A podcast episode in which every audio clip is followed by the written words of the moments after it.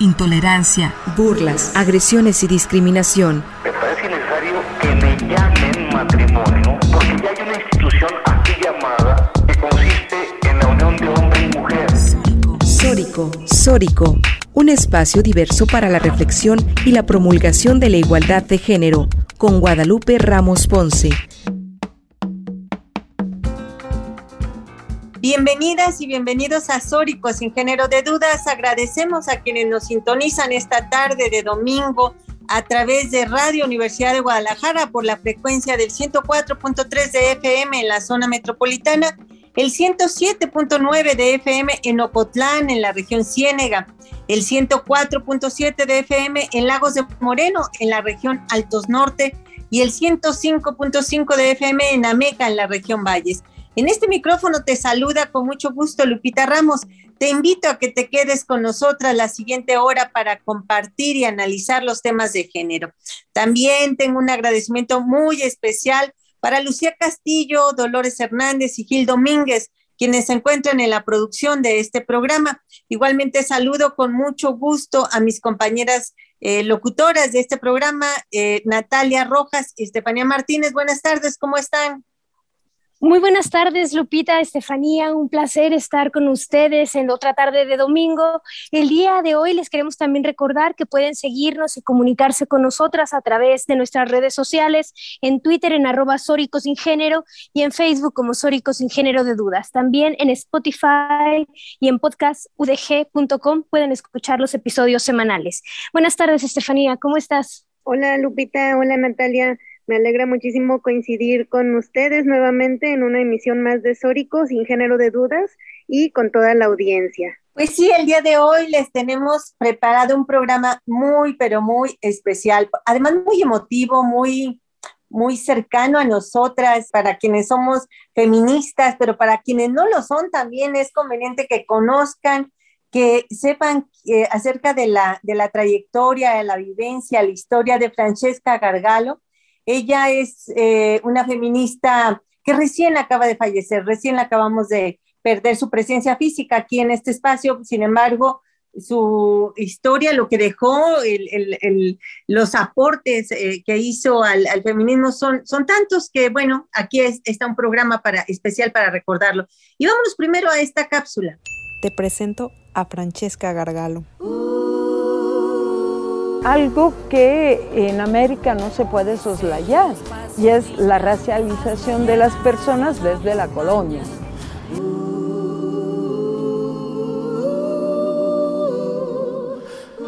Yo creo que el feminismo es un movimiento internacionalista, por lo tanto no es un movimiento de la globalización, es un movimiento de la solidaridad que no tiene fronteras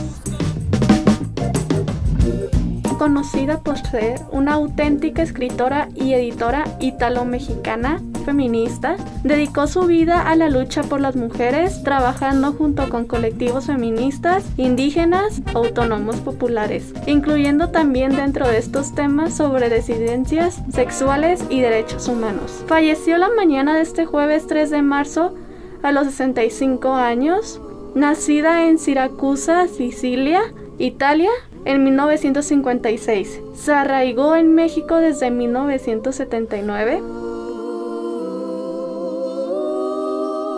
Por lo tanto, también eh, las estructuras más discriminadoras contra la cual todo feminismo va y que son las discriminaciones por motivos de adscripción de la propia genitalidad a un sexo.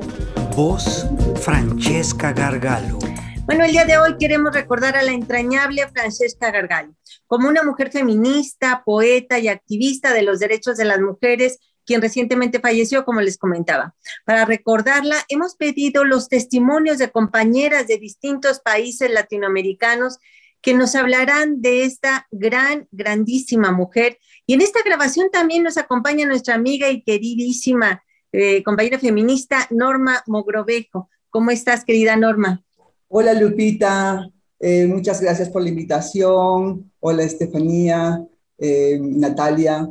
Eh, pues estoy muy bien, triste por la partida de Francesca, nos deja un, por un lado un vacío muy grande, pero por otro lado nos deja un legado inmenso, inmenso que hay que revisar y redescubrir cada vez más su pensamiento.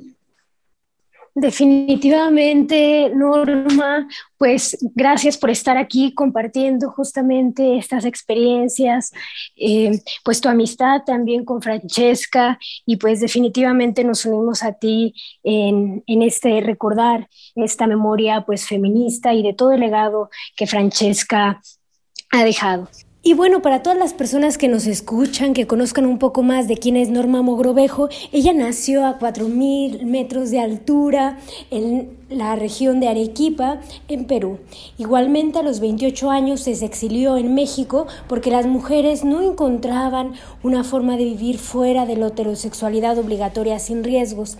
Así, en México encontró una comunidad de referencia en donde se vive lesbiana. Actualmente es profesora investigadora de la Universidad Autónoma de la Ciudad de México, en donde reflexiona con sus pares dialogantes sobre los modelos civilizatorios que han impuesto cuerpos, pensamientos, obediencia y las formas de construir comunidades estratégicas fuera del mandato Estado, nación, heterosexualidad, clase, raza. Igualmente ha publicado algunos libros sobre el movimiento lésbico de la Yala, Un amor que se atrevió a decir su nombre y también la lucha de las lesbianas y su relación con el movimiento homosexual y feminista en América Latina. También desobedientes, experiencias y reflexiones sobre poliamor, relaciones abiertas y sexo casual entre lesbianas latinoamericanas. Bienvenida, Norma. Muchas gracias.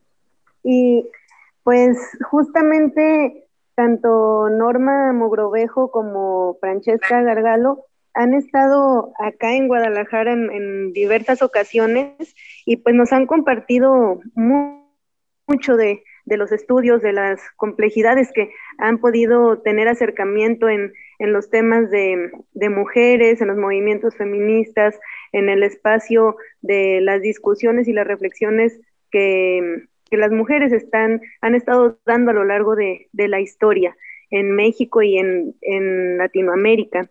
Eh, platícanos, Norma, ¿cuál es el, legado de Francesca Gargalo y por qué es importante seguirla recordando y puntualizar todos y cada uno de sus postulados. Gracias. Mira, Francesca Gargalo eh, eh, fue italiana de origen, pero mexicana de corazón. Llegó muy joven a México y su gran producción pues la hizo aquí en México, ¿no? Ella tiene 11 novelas, cuatro libros de cuento, cuatro libros de poesía, eh, tiene 34 ensayos en libros y una, cerca de una centena de ensayos en, revistas y publicaciones electrónicas. Eh, esta cantidad de escritos, de ensayos que ella pues ha hecho sobre todo Em, ella expresa, em, por un lado, una corriente del pensamiento feminista em, que originalmente llamábamos latinoamericano y luego nuestro americano y ya luego de la Via Yala, ¿no? que fue como un poquito cambiando este, pues la, perspectiva misma de cómo ubicarnos en, esta, en esta región. Ella es eh, filósofa de profesión y, mm, e historiadora de las ideas y hizo maestría y doctorado en estudios latinoamericanos en la UNAM. Entonces, em, ella plantea una mm, visión de, mm, del, digamos, del feminismo filosófico eh, latinoamericano. Em, junto con otras compañeras, en 1993 redactaron por primera vez una, un pronunciamiento eh, para el encuentro feminista del Salvador a raíz de em, el encuentro en, Beijing. Y ellas plantearon una crítica a, a este feminismo que estaba mm, siendo este, disciplinario ¿no? con los, digamos, los planteamientos de Naciones Unidas, eh, sobre todo porque para el caso de América Latina la AID iba a ser como em, eh, la institución representativa y financiera ¿no? para este, los grupos que fueran a, Beijing. Entonces, este grupo de feministas, donde estaba Francesca Gargalo, estaba Margarita Pisano, Jimena Bedregal, eh, Maggie Velotti eh, y otras más que en este momento no recuerdo los nombres, hicieron una crítica sobre todo al papel de la AID ¿no? como una institución pues, supranacional que financió eh, los golpes de Estado en, Sudamérica, las desapariciones forzadas, las torturas y las muertes de em, las personas eh, que estuvieron en contra de los golpes de Estado. Entonces, eh, pues gran parte del genocidio que se vivió en Sudamérica em, estuvo financiado por, por la AID. Eh, y pues esto daba un poco a pensar de, este feminismo disciplinado a las normativas de las agencias este, supranacionales, ¿no? que planteaban pues un tipo de feminismo que, que buscara, por un lado, la igualdad, ¿no? pero la, igualdad con los hombres em, en un contexto, em, pues justamente de un sistema patriarcal, es decir, eh, buscando que el referente sea justamente ese sistema patriarcal, ¿no? Al el, cual habría que, aspirar.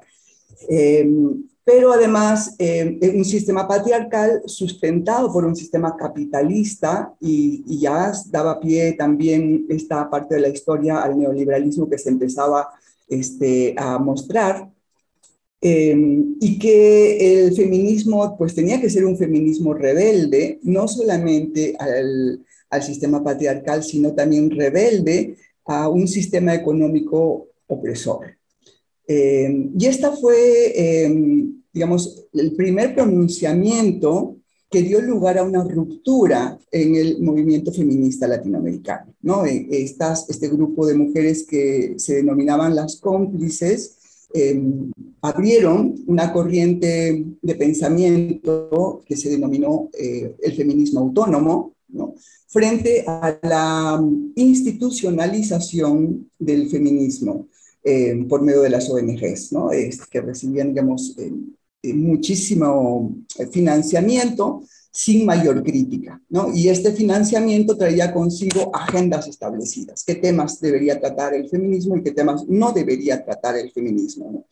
Entonces, eh, a partir, digamos, de este momento histórico, Francesca empieza a escribir em, pues eh, lo que sería, digamos, este pensamiento filosófico feminista eh, desde el diálogo con las mujeres, y desde el diálogo em, ya posteriormente con las mujeres indígenas. Em, hace una crítica muy radical al feminismo de la academia. Dice, ¿en qué momento eh, la academia secuestró al feminismo?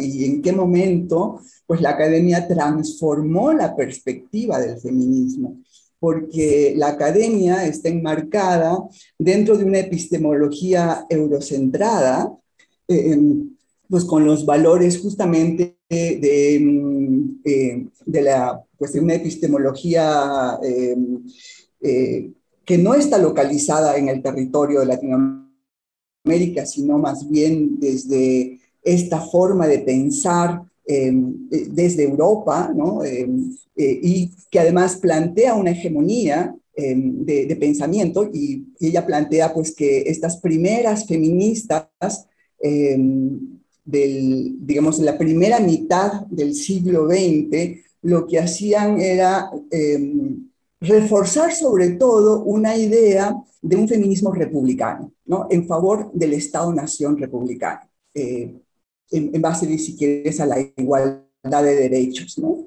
Pero era para reforzar este Estado, ¿no? y este Estado pues había em, rezagado la presencia de indígenas, eh, negras y negros y sectores este, subalternos. Entonces, eh, no era un feminismo que, pues, para todo el mundo, sino era un feminismo de un grupo hegemónico de mujeres blancas e ilustradas y heterosexuales. Entonces ella pues empieza a, cuestionar ese feminismo hegemónico, sobre todo el papel de la academia como, como un papel que refuerza los valores de la hegemonía justamente, ¿no?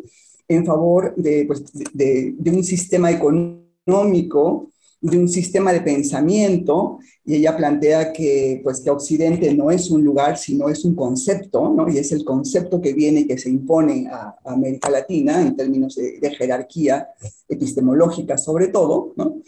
Y, y, ella pues decide, después de escribir ideas feministas latinoamericanas, donde pues varias le hacemos una crítica que en ese, eh, que, digamos, en ese compendio no está el, pensamiento de las mujeres indígenas y de, este, de, algunas mujeres negras, sí, sí, sí, sí que recoge, y tampoco está el de las lesbianas, ¿no? Entonces ella decide caminar eh, por los 607 pueblos del continente recogiendo la voz de las mujeres indígenas. Y, finalmente ella escribe eh, Feminismos de la Via Yala, que es eh, pues su, digamos, su obra eh, más leída porque fue eh, reeditada ocho veces y pues es un referente fundamental para pensar un feminismo desde nuestra propia región, desde los problemas que tiene la región de la Via Yala, ¿no? Este,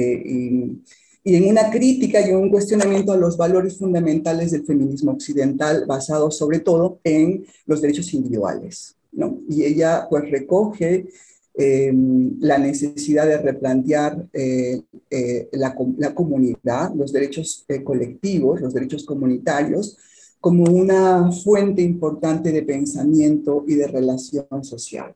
¿no? Y es desde este lugar que ella aporta sobre todo al pensamiento feminista de América Latina. Una feminista irreverente, fue mi colega en la Universidad Autónoma de la Ciudad de México, ella fue fundadora de la universidad y dio bases este, para un modelo nuevo de la educación, donde, por ejemplo, no existieran eh, exámenes de ingreso, ¿no? porque esto pues, es una forma de eh, sesgo eh, clasista, ¿no? Por, con los problemas em, educativos que, tiene el sistema público, em, es muy difícil que, personas de los sectores populares accedan a la universidad y la universidad termina em, constituyéndose como una institución educativa clasista. ¿no? Entonces, ella pues fue también absolutamente defensora de una pedagogía este, crítica, ¿no? Em, y bueno, sobre el feminismo decía que eh, pues a ella le gustaba más el nombre de feminismo popular. Em, eh, al principio pensaba que el feminismo no debería tener apellidos, pero luego afirma que es muy importante, porque es muy importante desmarcarse de ese feminismo blanco, em, de ese feminismo ilustrado, eh, y, pues de pensamiento occidental, ¿no? Entonces, eh, y bueno, pues ella le pone a su, a su obra fundamental Feminismos de la Via Yala. Es una gran herencia que nos deja. Ella escribió sobre muchísimas cosas, no solamente escribió sobre feminismo, ni solamente literatura, escribió sobre el pueblo garífuna, sobre el pueblo saharaui, eh, escribió sobre pedagogía, sobre filosofía, eh, pues sobre historia, eh, en fin, es, eh, era una persona sabia, con un conocimiento vasto, era una maestra realmente. Aportaciones de Francesca Gargalo a la filosofía latinoamericana y a la historia de las ideas quiero poner de relieve su trabajo como filósofa. Ella se graduó en filosofía por una universidad de Roma. Esto quiere decir que se formó en el pensamiento filosófico clásico y contemporáneo. Pero esto no es motivo suficiente para lograr aportaciones en este campo, fuertemente ceñido a sus tradiciones de pensamiento, entornos y prácticas masculinas. Será la vivencia de los acontecimientos lo que impulsaban a Francesca a pensar filosóficamente y a colocarse frente a esas tradiciones acumuladas por siglos y siglos. A su llegada a México en 1979, continuó su formación académica en el posgrado de estudios latinoamericanos de la UNAM. La multidisciplina de este campo le permitió ejercer con mucha mayor libertad el pensar filosófico, que se nutrió de su propia estructura rebelde frente a los mandatos y a los principios y metodologías encorsetadas, y se nutrió también de su militancia política. Su formación en los estudios latinoamericanos la acercó a la historia de las ideas y a la filosofía latinoamericana, donde conoció y dialogó con Leopoldo Sea, Horacio Cheruti y Luz María Martínez Montiel, de quien recibe el impulso por seguir las huellas de los movimientos libertarios de los afrodescendientes en América Latina. En estos dos campos dejó aportaciones fundamentales.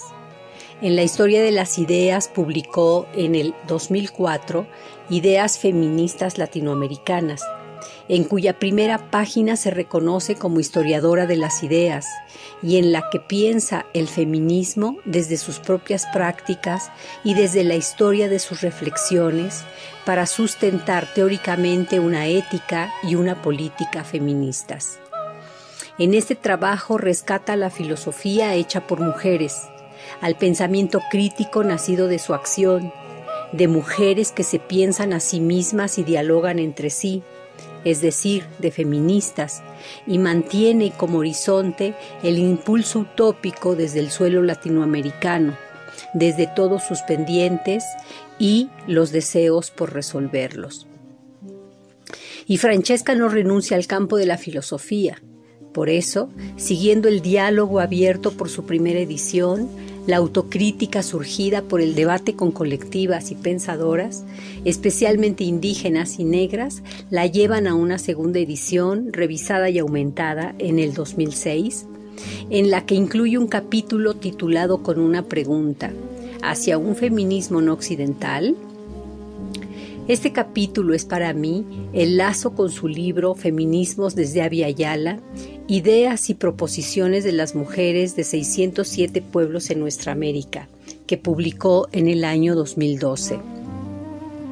Este libro es un gran tejido de voces y preocupaciones que recogió Mochila a la espalda y de la mano de su hija Elena, de México a Chile, en el que se asume como filósofa caminante, es decir, por quien pregunta y pone en crisis los conceptos heredados a la luz de otras voces de mujeres. Su pensar filosóficamente la llevó a desmontar universalismos y a reconocer la pluralidad y la historicidad como los puntos de partida de un pensamiento que es a la vez propio y colectivo. No dudó en estos campos, la filosofía y la historia de las ideas, en escuchar a sus compañeras y en desafiar a sus interlocutoras, interlocutores y a las prácticas normalizadas de la academia, que bien tolera hablar del falogocentrismo acuñado por un filósofo francés, pero que se irritaba mucho por la traducción al mexicano de barrio que acusaba Francesca Gargalo. Pero también quiero señalar que Francesca llevó sus energías y creatividad para fundar la Universidad Autónoma de la Ciudad de México en el año 2001 y en ella la licenciatura de Filosofía e Historia de las Ideas, donde dejó su huella en las áreas de filosofía práctica y de historia de las ideas, a pesar de la aceptación escéptica de muchos de nuestros y nuestras colegas. Desde la filosofía y la historia de las ideas, las obras publicadas y, e inéditas de Francesca se deberán analizar para continuar las sendas de los diálogos abiertos por ella en la ética, la estética, la epistemología y la política feministas, por mencionar solo algunos. Francesca participó en la formación de muchas generaciones de estudiantes de nuestra universidad y de otras universidades. Quienes la conocieron y tuvieron como maestra guardan las semillas de preguntas, dudas, rabias, ideas y hasta irreverencias para hacer germinar las suyas propias. La obra de Francesca Gargalo, relativa a la filosofía y a la historia de las ideas, es ya un referente nuestro para seguir pensando. Lo mismo que es un referente en estos campos para la red de pensadores y pensadoras del Cono Sur, pasando por Centroamérica, el Caribe y llegando a Canadá y algunos países europeos. Si quieren conocer su pensamiento, lean sus obras. Las invito a hacerlo y a buscar su propio rostro y su propia voz entre sus palabras. Doctora María del Rayo Ramírez, profesora e investigadora de la Universidad Autónoma de la Ciudad de México.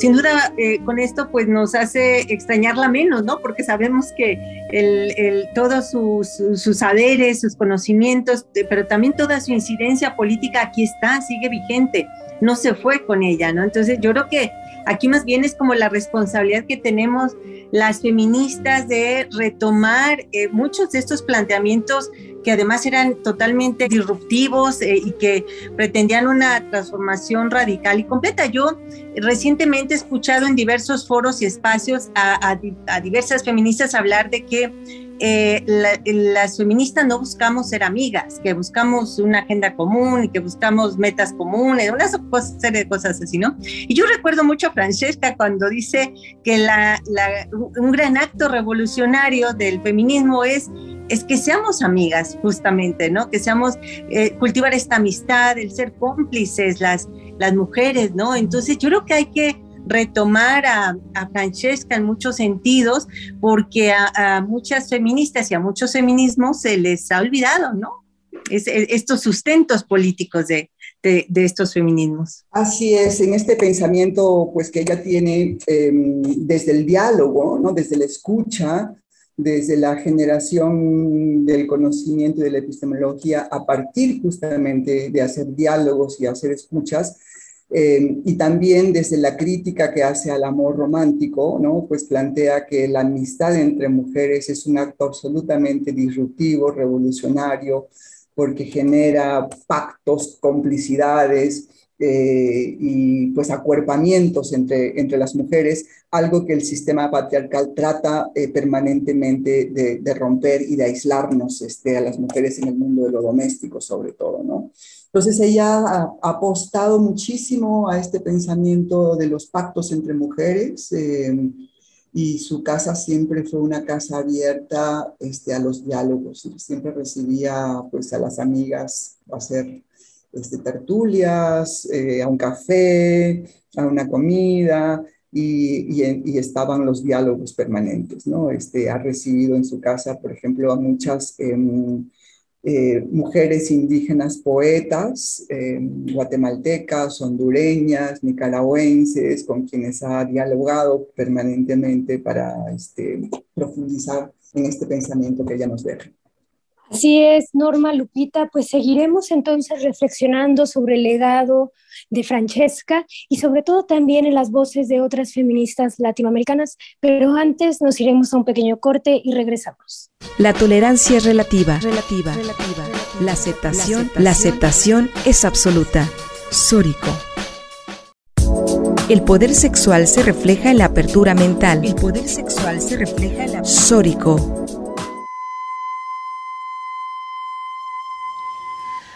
Hola, les habla Ochi Curiel desde Bogotá. Agradecer muchísimo por permitirme hablar de los aportes de Francesca. Para mí personalmente, Francesca fue una madre política, conjuntamente con Margarita Pisano y Jimena Bedregal, quienes comenzaron a construir la corriente autónoma latinoamericana y caribeña.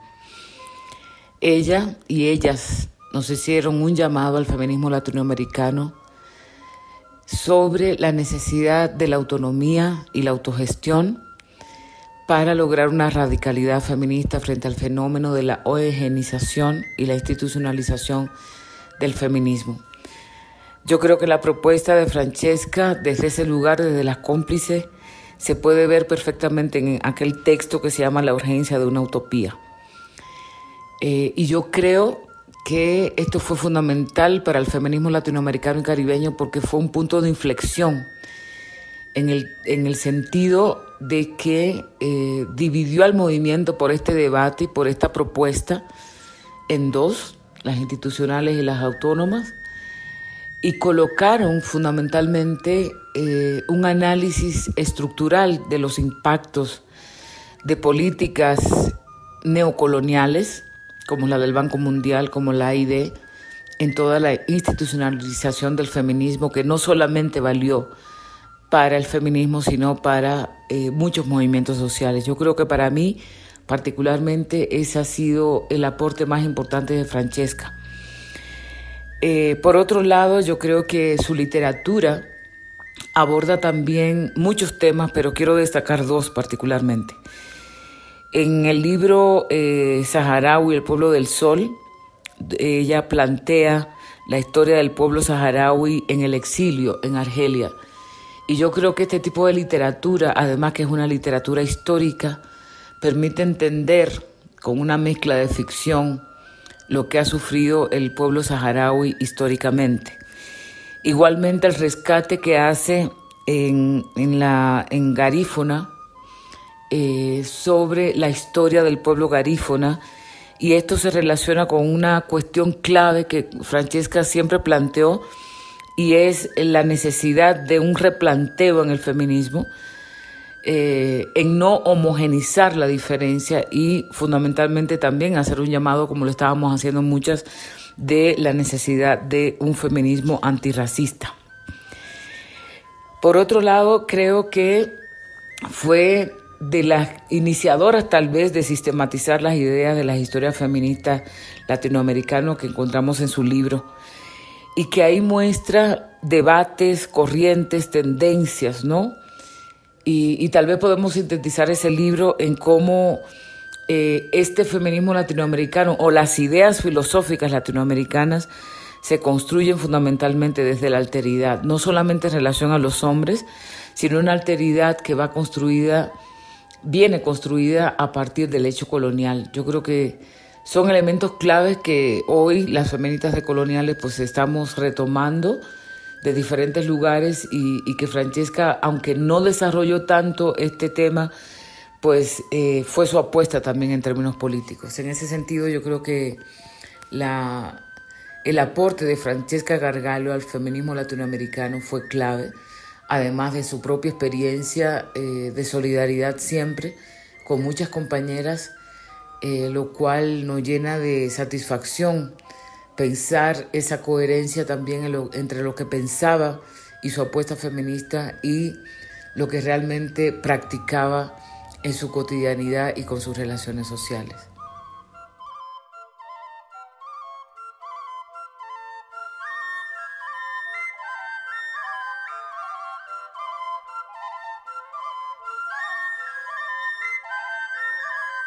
Bien, estamos de regreso en Sóricos sin género de dudas. Estamos aquí escuchando un programa muy especial recordando a Francesca Gargallo. Ella eh, con testimonios de colegas en América Latina, colegas amigas, entrañables feministas, Auchi Curiel, Miriam Pesá, eh, Sandra Escutia Díaz, algunas de ellas, pero también estamos aquí dialogando con eh, quien también fue su colega, su amiga, eh, y además que construyeron juntas diversos proyectos, como una seminaria de la que nos vas a hablar ahorita, Norma, Norma Mogrovejo. Sí, em, hace más o menos como 12 años em, abrimos en la Universidad Autónoma de la Ciudad de México dentro de la maestría de Derechos Humanos una materia que era optativa, eh, que al principio se llamó em, Rescatando el concepto mujer, porque teníamos esta inquietud de que eh, la academia había secuestrado el feminismo y que se había transformado pues, bajo el concepto del género y pues esta moda de la, de la generización y de la perspectiva de género había este, desvirtuado el, pensamiento feminista y había hecho desaparecer al sujeto fundamental del feminismo, las mujeres.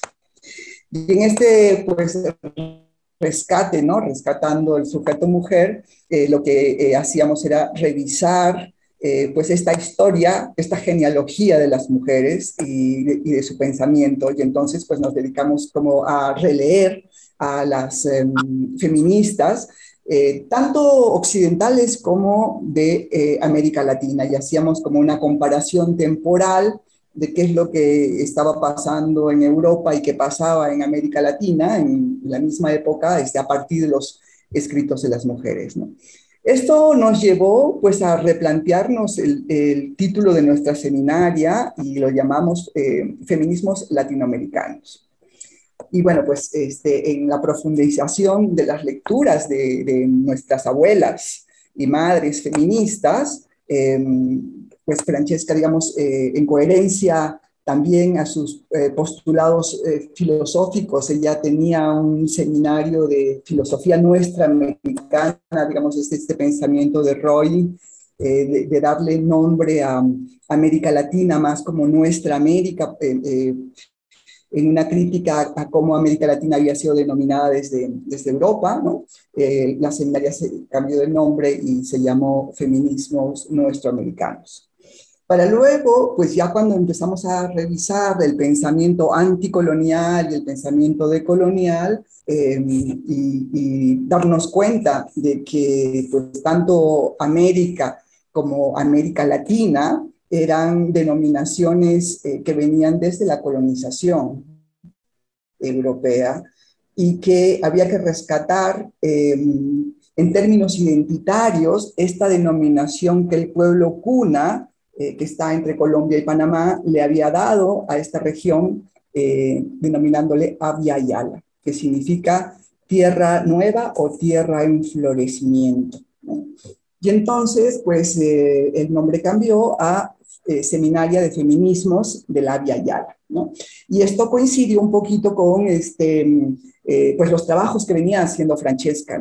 A partir de que nosotras en la seminaria revisamos escritos de estas eh, mujeres, eh, invitaron a Francesca a, publicar un libro a raíz del bicentenario de, Venezuela sobre justamente las ideas em, feministas em, en las diversas épocas, ¿no? Y ella, bueno, con las compañeras de la seminaria, pues hicimos una compilación muy grande de escritos de mujeres em, de, toda América Latina, de la Via Yala, ¿no? Y escritos desde los poemas de eh, las mujeres de Chalco, que le escribían a su Tlatuani eh, ¿no?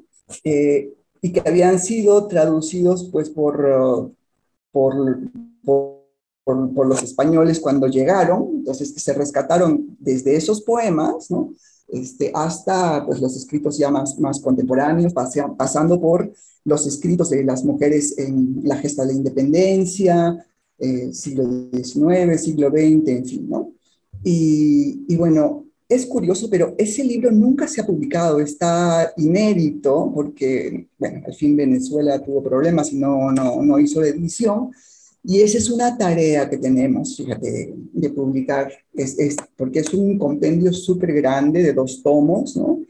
Em, y bueno, em, Francesca, en esta crítica que tenía a, a, la academia sobre todo, ¿no? Este, y al trabajo administrativo y burocrático que impone también la academia a, a las académicas y los académicos, eh, ella decide renunciar a la UACM porque quería dedicarse fundamentalmente a, escribir literatura y a tener un pensamiento libre, decía ella. Pues ella nunca tuvo un pensamiento este, condicionado a nada. Eh, su pensamiento siempre fue libre, pero ella quería tener tiempo, tiempo para escribir.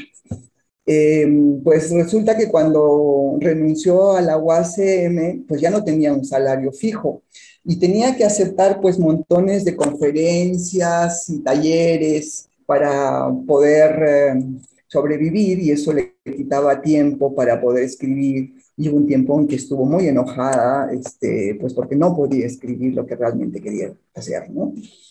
Eh, pues y así estuvo desde que renunció a la UASM, pero es impresionante las cosas eh, eh, que ha escrito, el número de, de, producción que ha tenido, tanto estando en la academia como estando fuera de ella. ¿no? Em, pero la seminaria de feminismos de la Via Yala continuó em, hasta el 2018, ¿no? más o menos, en que eh, la maestría de Derechos Humanos eh, nos cierra la seminaria pues, por un acto este, de violencia epistémica por razón de género, decimos, ¿no? Eh, porque pues deciden que para ellos pues el feminismo no es importante, aunque sus otras materias este, son más importantes, y bueno, pues ahí tenemos un, un, conflicto, este, porque la institución no hizo absolutamente nada cuando nosotros reclamamos, ¿no? Eh, pues porque entonces eh, el hecho de decidir qué pensamiento es más importante que otro, por ejemplo, y sobre todo de decidir que el pensamiento de las mujeres no es importante, pues implica una violencia epistémica por razón de género. ¿no? Y ahí tenemos todavía este conflicto que la, que la UASM no ha resuelto, ¿no? la seminaria no ha vuelto a, este, pues a constituirse y tenía una demanda fantástica. Teníamos este, cada semestre por, encima de 50 personas. Hemos llegado a tener un semestre 150 personas. Teníamos que decirles, por favor, no hay espacio que cobije este número de personas. Este, quédense las que no tienen todavía este, eh, conocimiento sobre este tema que vamos a tratar, porque cada semestre cambiábamos de tema. Y, eh, y, el siguiente semestre, pues, este, haremos con, otro número de personas que, no estuvieron.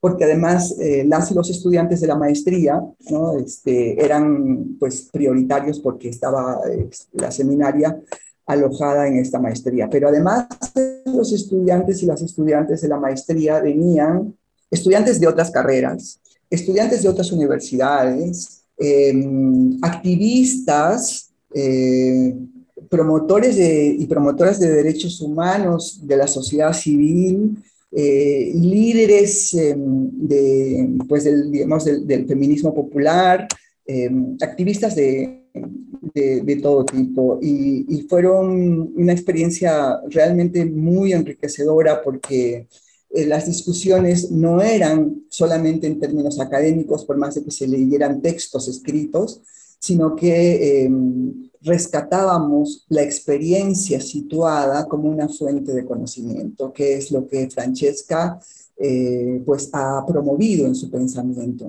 que, que, la academia lo que tiene que hacer es justamente recoger la experiencia de los pueblos que luchan por su liberación, ¿no? para que esa experiencia sea fuente de conocimiento para la academia y que la academia este, pueda fincar eh, pues esa epistemología a partir de la experiencia de la lucha de la liberación de sus pueblos, y no centrarse en un conocimiento abstracto, ¿no? Eh, que, que, todo ámbito de conocimiento tiene una relación directa con la experiencia. Y en este caso, pues la experiencia de las mujeres es una experiencia que no ha sido valorada, eh, que no ha sido este, rescatada, y, o que ha sido ninguneada, decía ella, aun cuando hubiera sido escrita por, por las propias mujeres, ¿no? Este, ¿Cuántas académicas hay eh, en relación a los hombres? ¿Cuántos, eh, ¿Cuánta bibliografía de mujeres está en, eh, digamos, en los planes de estudio ¿no? de, de cada una de las materias? Eh, no llega, por supuesto, al 50%, que, sería lo ideal, ¿no? Que 50% de autoras y 50% de autores, ¿no? Entonces, siempre este pensamiento de las mujeres es un pensamiento marginal, ¿no? Eh, que está como pidiendo permiso para entrar eh, a la academia, Y entonces, de ahí venía su gran crítica tan dura a la academia, porque decía que la academia, pues lo que hacía era este, hegemonizar el poder, y el conocimiento, para que las personas que pasaran por la academia llegaran a estos ámbitos de la hegemonía jerárquica del poder político, ¿no? En vez de transformarlo y de, romperlo. Entonces, por eso ella eh, planteaba que es la calle, ¿no? La fuente justamente del conocimiento y la experiencia. Eso puedo comentar ahora. Sí, definitivamente, Norma, todo lo que nos compartes nos da una mirada, una aproximación que hace bastante justicia a la, a la experiencia que, que, nos implicó la vivencia eh, de, de, Francesca.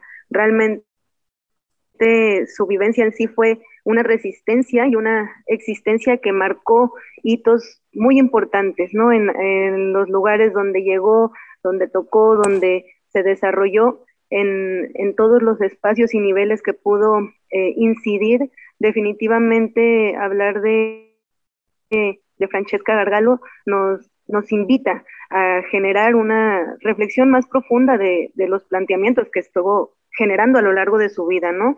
Que mm, pues estas acciones disruptivas, esta irreverencia que, que también llevó a muchos espacios, abrir puentes, abrir, eh, eh, pues, eh, abrir diálogos para seguir complejizando la experiencia de las mujeres, pues justo nos, nos lleva a, a una obligación como feministas y como mujeres que estamos en los, en los espacios em, que tenemos acceso a estas informaciones, pues a, a seguir descubriendo y releyendo y generando pues estos planteamientos que nos hizo a lo largo de su vida eh, Francesca, ¿no?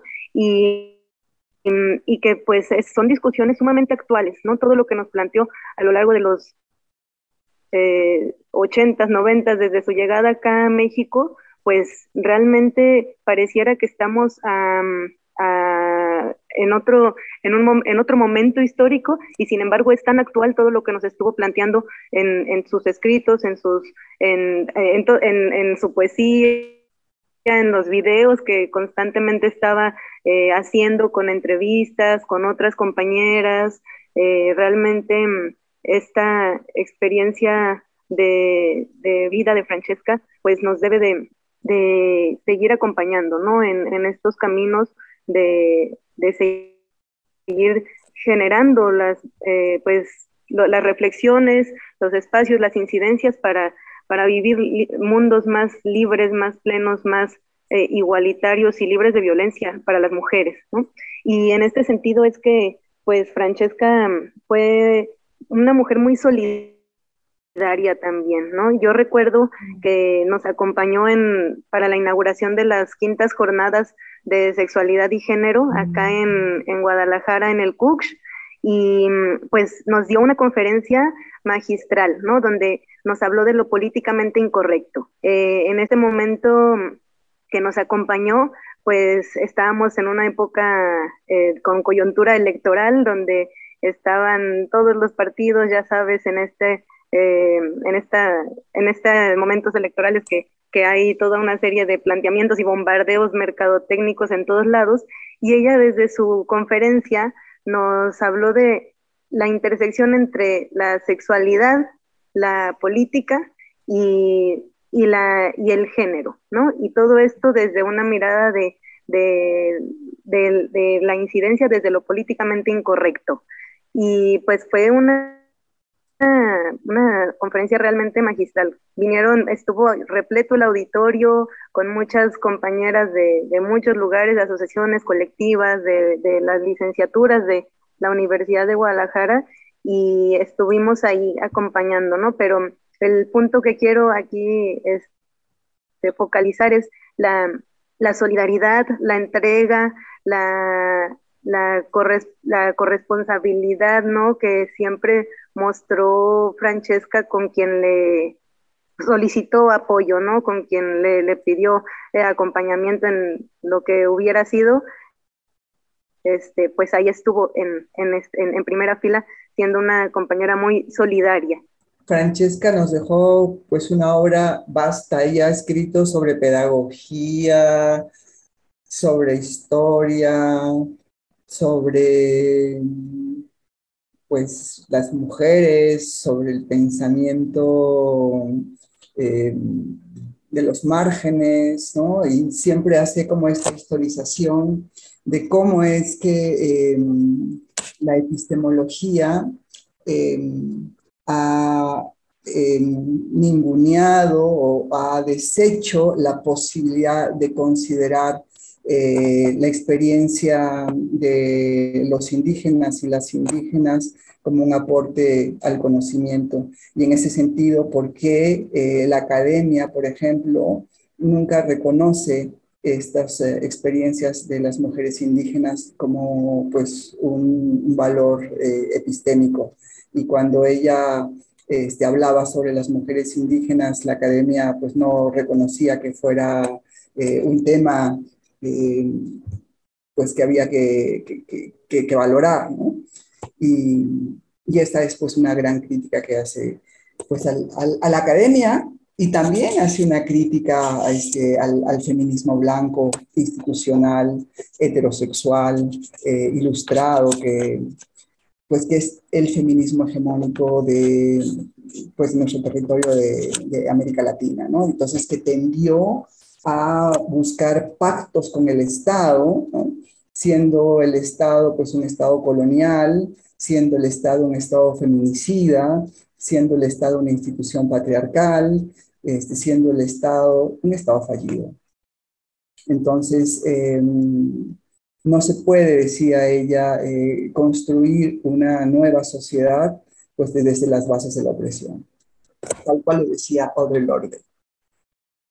Oye, eh, Norma, yo una, una pregunta de cuándo, de, qué fecha estamos hablando cuando nos traes a la memoria acá el momento en que ella decide renunciar a la universidad. ¿Cuántos años ah, pasaron para esto? Entiendo todas las dificultades, incluso económicas, que tuvo que, vivir y que pasar. Lo sabemos también por este proceso de enfermedad que, que llevó al final, ¿no? Entonces, eh, pero ¿recuerdas eh, la fecha en que, en que pasó esto? En 2013, en 2013 renuncia a la universidad. Quiero resaltarlo porque, pues justo en esta época en donde este tema de la, de la universidad es tan perverso, ¿no? El juego de, los, de, de la permanencia y, de, y del status quo que te da el, el, estar en una universidad, lo sabemos nosotras, que somos académicas, universitarias y que sabemos todo este sistema de puntos y, y todo este sistema que te obliga de, un sistema de competencia, pues, pero además que es un sistema muy privilegiado. ¿no? Eh, eh, específicamente quedan fuera justamente las eh, mujeres, mujeres con muchos saberes, ¿no? Las mujeres indígenas, las mujeres rurales, por ejemplo, y que no tienen grados académicos y que difícilmente van a estar acá en la cátedra universitaria y que justo de esto nos hablaba Francesca, ¿no? De, esa exclusión, de esa discriminación histórica y que desde las universidades se siguen reproduciendo pues estos eh, patrones de exclusión y de discriminación, ¿no? Y unas pocas cuantas somos las mujeres eh, que estamos ahí con muchos trabajos y con muchos obstáculos también para lograr y para llegar a donde a donde estemos, ¿no? Porque todos los espacios y discriminación. de privilegio, todos siguen siendo de los varones. Tú hablabas hace rato del SNIC, formaste parte del Sistema Nacional de Investigadores, yo también. Eh, lo, difícil hombre llegar es la permanencia, es estar ahí.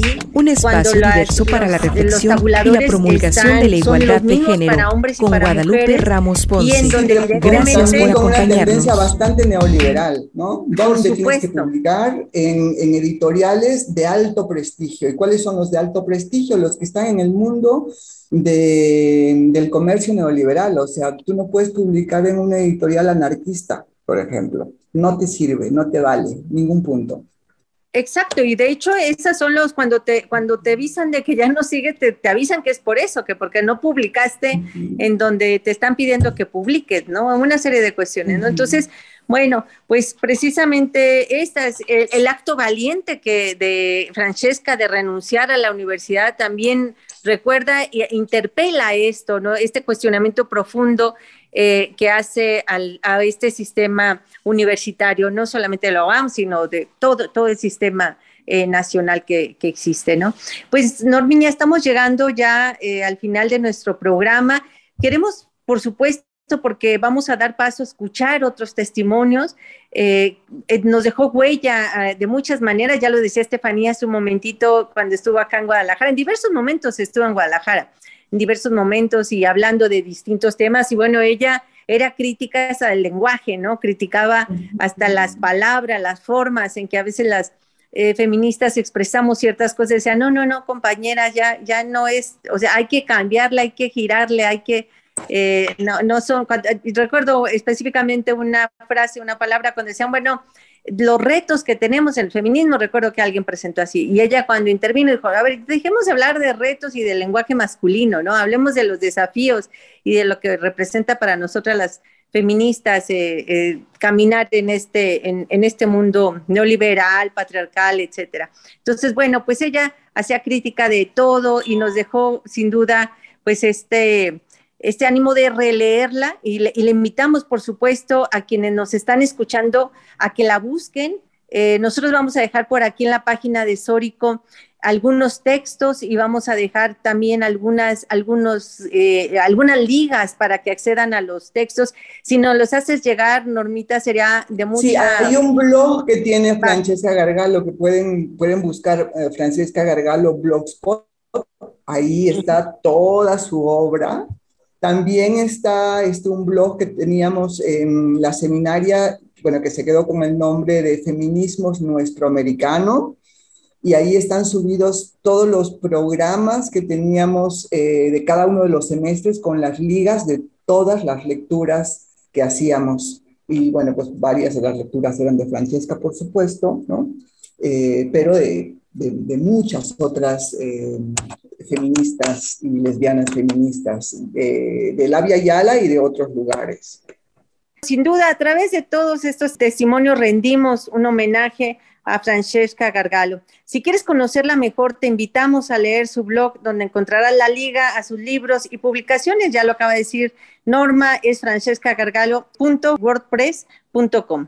Eh, hemos llegado pues al final del programa. Muchas gracias Natalia y Estefanía. Nos escuchamos el próximo domingo. Así es, Lupita, muchas gracias, Norma. Seguiremos recordando también el próximo programa la obra de Francesca. Muchas gracias. Gracias a ustedes, gracias compañeras. Gracias, nos, nos sintonizamos el próximo domingo. Agradecemos a quienes nos haya acompañado en esta emisión de Sórico sin género de dudas. Lo dejamos en compañía de la programación de Radio Universidad de Guadalajara y tenemos una cita con usted el próximo domingo en punto de las dos de la tarde para seguir reconstruyendo el género. La próxima semana seguiremos hablando de Francesca Gargalo. Hasta entonces. Intolerancia, burlas, agresiones y discriminación. Me parece necesario que me llamen matrimonio porque ya hay una institución así llamada que consiste en la unión de hombre y mujer. Sórico, Sórico, un espacio diverso para la reflexión y la promulgación de la igualdad de género, con Guadalupe Ramos Ponce. Gracias por acompañarnos.